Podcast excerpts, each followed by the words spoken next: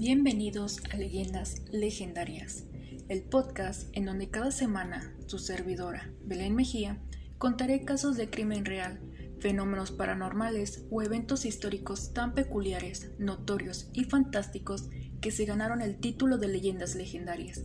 Y hoy es 16 de septiembre. Para celebrar el mes patrio, vamos a conocer a uno de los personajes que, aunque la historia lo marcó como infamia, fue una pieza central en todos los aspectos de la creación de México como un país independiente. A pesar de que era un pésimo general, un horrible presidente en cinco ocasiones, este personaje de la historia de México logró introducirse, directa e indirectamente, en todos los aspectos de la creación de nuestra nación. Hoy les voy a contar la historia de Santana, el 15 uñas, parte 1.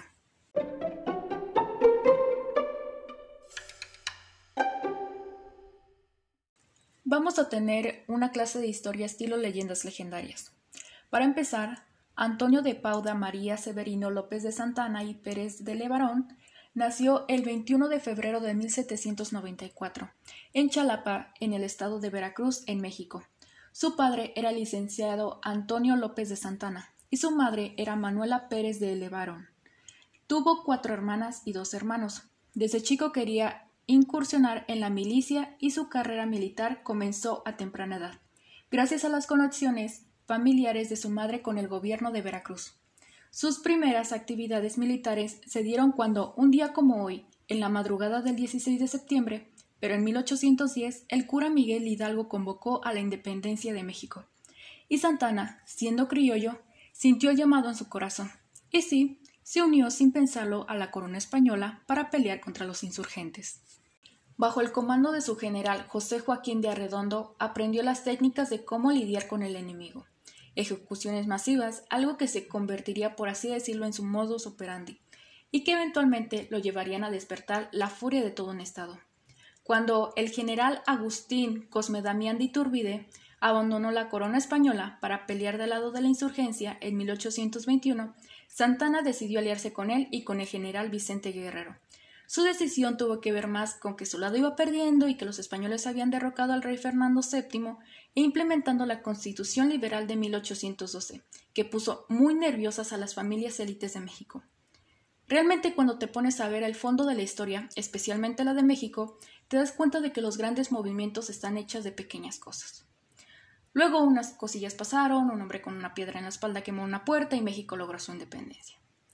Bueno, logramos la independencia el 27 de septiembre de 1821, cuando el ejército de las Tres Garantías, encabezado por Agustín de Iturbide, ingresó triunfante a la Ciudad de México, aunque técnicamente se logró la independencia el 28 de septiembre, cuando se firma un acta de independencia. Y Chile, Perú y Colombia dicen, sí, México es independiente aunque en realidad la verdadera independencia se logró en 1833, cuando el Vaticano dijo, sí, chido, son independientes y un país soberano, y dejamos de ser protectorado del imperio español. Por participar, Iturbide le otorgó a Santana comandar el puerto de Veracruz, pero en menos de un año después lo removió de puesto, lo que hizo que Santana levantara una rebelión contra Iturbide, uniéndose a Vicente Guerrero y Nicolás Bravo, que también ya no querían Iturbide. Prácticamente ya hemos nombrado varias calles por las que transitamos y de paso mi primaria. En fin, en marzo Iturbide abdicó y Santana fue mandado como comandante del estado de Yucatán, donde no tardó tiempo en planear una invasión. Ya se quería ir a Cuba a liberarla y convertirse en emperador, prácticamente le dieron permiso porque, mejor de los casos, México ganaba Cuba, pero de los casos se deshacían de Santana, que en realidad era el mejor de los casos. Win-win. También podemos comparar este caso como en la película de bichos donde mandan a Flick para conseguir más guerras. Sí, sí, sí, haz tu desastre allá y aquí en México no hagas nada. En fin, con un ejército de mil mexicanos ya arriba de los barcos, la invasión fue cancelada a última hora cuando llegó noticias de que España estaba mandando refuerzos y entonces colonió. El 10 de octubre de 1824, José Miguel Ramón Fernández y Félix, Guadalupe Victoria, se convirtió en el primer presidente de México y el único en terminar sus cuatro años completos en 30 años de México independiente. Prácticamente estaban jugando al juego de las sillas porque hubo como 30 presidentes en cinco años. Cuando esto sucedió, Vicente Guerrero compitió como candidato para la presidencia de México, Obviamente, Santana lo apoyó. Guerrero perdió contra Manuel Gómez Pedraza, 11 votos a 9, pero Santana comenzó una rebelión en contra de las elecciones y se les unieron más personas descontentas con el sistema de votación, que en ese entonces eran hechos por 36 representantes de las legislaturas estatales, que no contaban, y eso causó que Gómez Pedraza dijera adiós, renunciando como presidente y se fuera del país, dejando el camino libre para que Guerrero fuera presidente en México, y lo fue durante ocho meses y medio, pero logró abolir la esclavitud, algo que resonó hasta los Estados Unidos.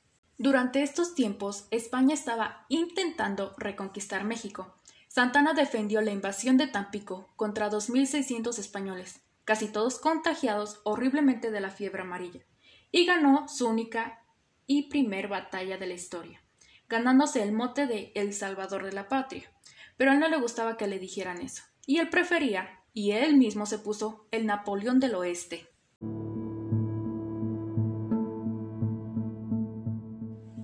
Si te gustó este podcast, recuerda compartir con tus amigos y no te pierdas la parte 2, que será subida la siguiente semana. Nos vemos.